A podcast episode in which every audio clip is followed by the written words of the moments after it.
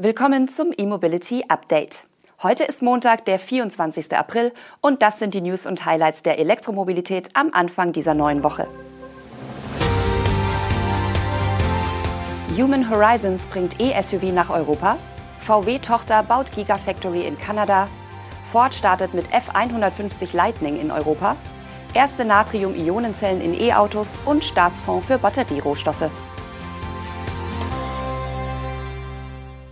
Der chinesische Autobauer Human Horizons hat auf der Autochina in Shanghai das dritte Modell seiner Elektroautomarke Hi-Fi präsentiert und nähere Details zum Start in Europa bekannt gegeben.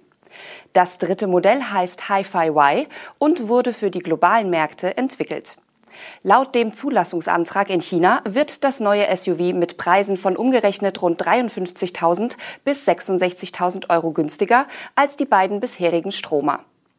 Der Hi-Fi Y kommt sowohl als einmotorige Version mit 247 kW Leistung als auch in einer Allradvariante mit zusätzlichen 124 kW an der Vorderachse. Die Batterien werden von CATL und BYD kommen. Der Hi-Fi Y hat bereits zahlreiche Abnahmetests absolviert, teilte Human Horizons zur Messe mit. Die Vorbereitungen für die Serienproduktion würden zügig vorangehen. Eine Herausforderung bei der Produktion dürfte das besondere Konzept der Fronttüren werden. Dabei handelt es sich um eine Mischung aus klassischen Türen und der Falcon Wing Variante des Tesla Model X. Der untere Teil der Türe mit der Seitenscheibe öffnet konventionell nach außen, zusätzlich schwingt der Dachausschnitt mit integriertem Dachfenster nach oben. In China will Human Horizons noch in diesem Jahr Bestellungen annehmen. Nach Europa kommen soll der Hi-Fi Y dann 2024. Bereits im laufenden Jahr will Hi-Fi seine bestehenden Modelle X und Z nach Europa bringen. Europäische Preise sind aber noch nicht bekannt.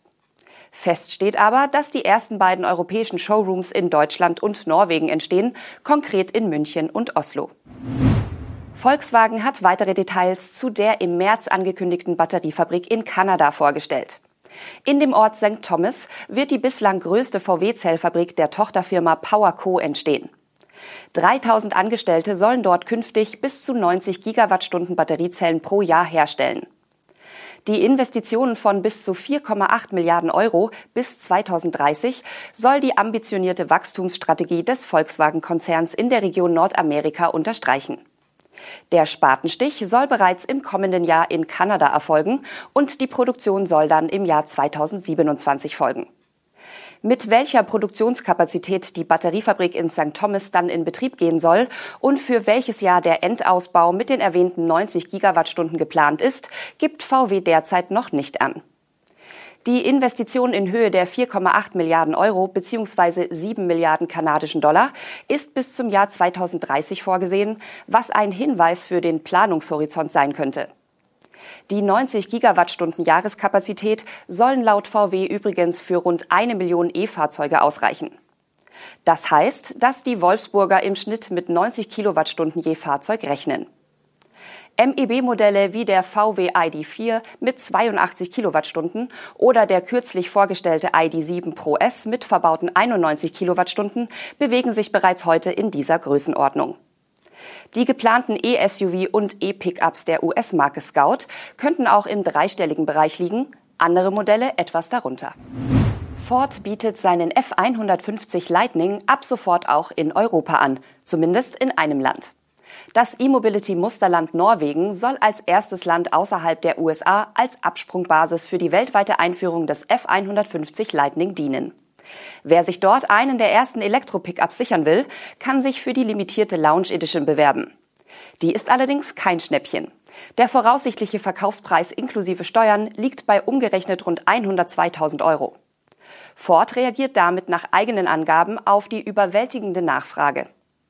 Die Wahl sei auf Norwegen gefallen, da es sich um ein besonders elektroaffines Land handle, hieß es zur Begründung. Der Elektro-Pickup ist fast sechs Meter lang und 2,44 Meter breit. In der Mitteilung zum Norwegen-Start wird allerdings nur die Standard-Range-Batterie erwähnt. Dieser Akku bietet einen nutzbaren Energiegehalt von 98 Kilowattstunden und soll mit bis zu 150 kW in 39 Minuten von 15 auf 80 Prozent geladen werden können. Eine WLTP-Reichweite nennt Ford noch nicht. Die EPA-Reichweite wird mit bis zu 386 Kilometern angegeben. Die amerikanische Angabe liefert meist etwas niedrigere und damit realitätsnähere Werte. Die tatsächliche Reichweite kann aber auch diese Norm nicht abbilden. Wir schauen derweil auf die Technik. Der Elektro-Pickup wird von zwei E-Motoren angetrieben, die als Systemleistung 337 kW liefern und bis zu 1050 Newtonmeter Drehmoment bereitstellen können.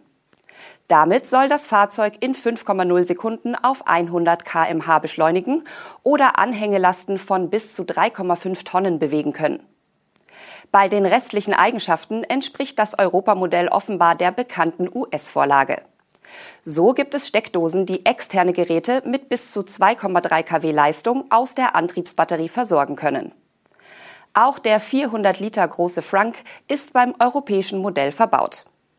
Innen gibt es das 15,5 Zoll große Infotainment-Display als Touchscreen und ein 12 Zoll Display als Kombi-Instrument. Sowohl CATL als auch BYD wollen laut einem Medienbericht noch in diesem Jahr Natrium-Ionen-Batterien in elektrischen Serienautos zum Einsatz bringen. Dabei werde es sich aber zunächst um eine Mischform aus Natrium-Ionen und Lithium-Ionen-Akku handeln. So plant CATL die Einführung der neuen Energiespeicher zunächst im ersten Modell der Sherry-Marke iCar, das im vierten Quartal dieses Jahres auf den Markt kommen soll. Später sollen auch andere Sherry-Modelle die Mischbatterie erhalten. CATL hatte Sherry kürzlich bereits als Erstkunde für seine Natrium-Ionen-Batterien bestätigt, ohne jedoch Details zu nennen. Die Marke iCar hatte Sherry erst im Vorfeld der Automesse in Shanghai vorgestellt mit zwei Concept Cars. Beim iCar GT handelt es sich um einen flachen Elektrosportwagen.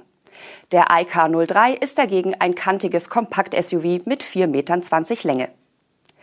Da Natrium-Ionen-Batterien deutlich günstiger sind, aber auch eine geringere Energiedichte aufweisen, ist es wahrscheinlicher, dass der IK03 das erste Modell mit einem gemischten Batteriepack aus Lithium- und Natriumzellen wird und nicht der Sportwagen.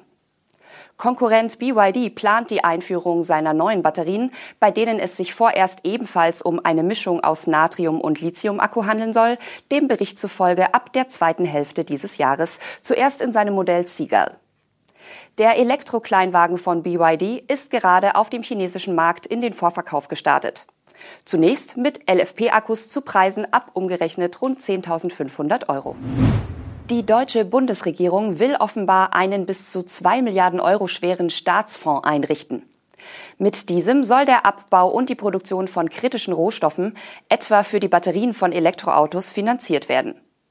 Die Nachrichtenagentur Bloomberg berichtet unter Berufung auf Insider, dass der neue Rohstofffonds schon im kommenden Jahr an den Start gehen könne, falls sich die Koalition auf die Bereitstellung der benötigten Mittel einigen kann.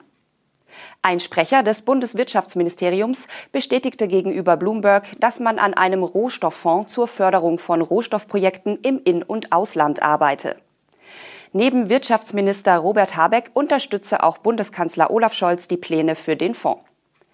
Finanzminister Christian Lindner und seine FDP müssten jedoch noch überzeugt werden. Das Finanzministerium soll auf Bloomberg Nachfrage erklärt haben, nichts von den Plänen zu wissen.